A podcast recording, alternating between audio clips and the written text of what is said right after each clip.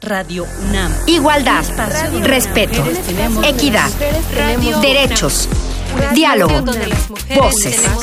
La voz de las mujeres, nuestras voces. Radio UNAM, un espacio donde las mujeres tenemos voz.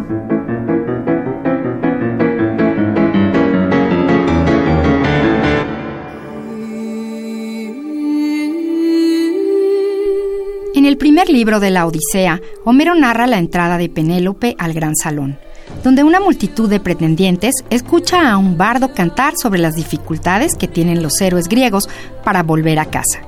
Penélope le pide al bardo que cante algo más alegre, y su hijo, Telémaco, le dice, Madre mía, marcha a tu habitación y cuídate de tu trabajo, el telar y la rueca, y ordena a las esclavas que se ocupen del suyo.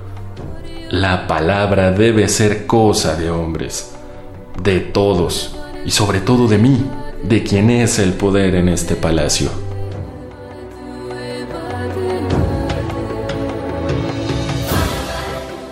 Este es uno de los primeros ejemplos en la literatura occidental de cómo se excluía a las mujeres de la conversación pública.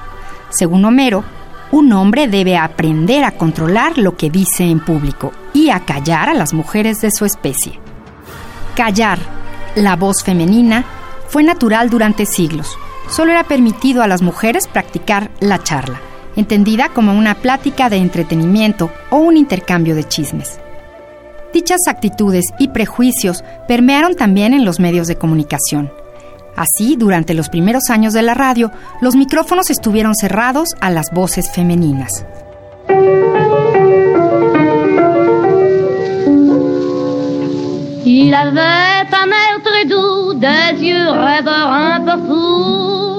El 14 de junio de 1937, la Universidad Nacional Autónoma de México inició la historia de la radiodifusión universitaria en nuestro país y abrió los micrófonos a la palabra y la música. Los colaboradores eran hombres, que transmitían de las 10 a las 12 horas y dos horas más por la tarde. La ausencia de las mujeres en la radio no era extraña, ya que en esa época el ingreso femenino a la educación superior era tan reducido como su participación en la esfera pública. Justo en el año en que se fundó Radio Universidad, solo 5 de cada 113 alumnos eran mujeres. En Francia, en 1930, Gustave Cohen, profesor de la Facultad de Letras de París, dijo, Si me preguntaran cuál es la mayor revolución a la que hemos asistido desde la guerra, respondería que es la invasión de la universidad por las mujeres, quienes, rarísimas en el ámbito en mi juventud, hace 30 años, fueron primero un tercio, luego la mitad y finalmente dos tercios. Eh, de tal suerte que uno se pregunta con inquietud si después de haber sido nuestras amantes, no irán a convertirse en nuestros amos.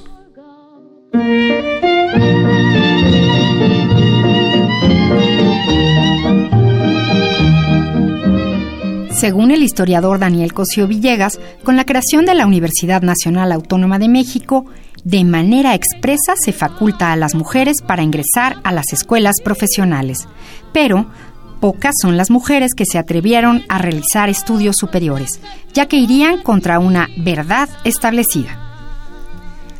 Las mujeres que se atrevían a elegir carreras destinadas por tradición a los hombres fueron mal vistas y criticadas, incluso por otras mujeres que consideraban que tratar de romper la dependencia económica del padre, esposo o hermano y la vida del hogar era sinónimo de feminismo.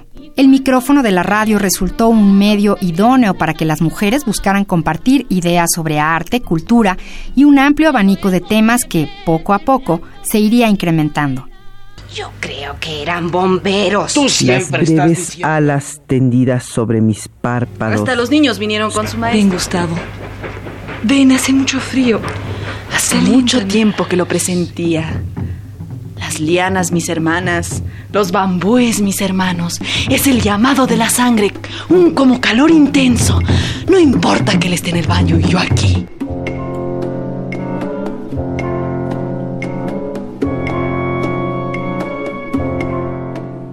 Si antes se había escuchado la voz de José Barro Sierra y Alejandro Gómez Arias, en 1940 las mujeres comenzaron a producir y conducir programas en la radio universitaria. La Mujer y la Cultura es el primer programa que se tiene registrado en Radio UNAM a cargo de la escritora Luz María Durán, con entrevistas a representantes de la intelectualidad femenina mexicana.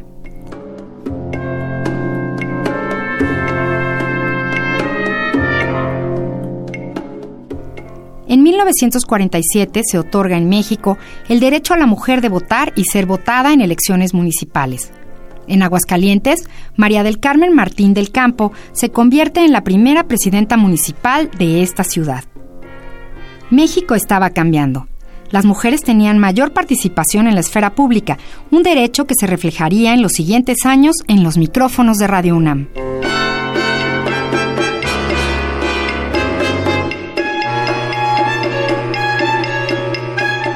Una vez que las mujeres tomaron el micrófono, nadie podría silenciarlas, porque buscarían hacer realidad la frase del poeta León Felipe. Nuestra es la voz, de todos la palabra. Radio UNAM. Igualdad, respeto, equidad, derechos, diálogo, voces. La voz de las mujeres, nuestras voces. Radio UNAM, un espacio donde las mujeres tenemos voz.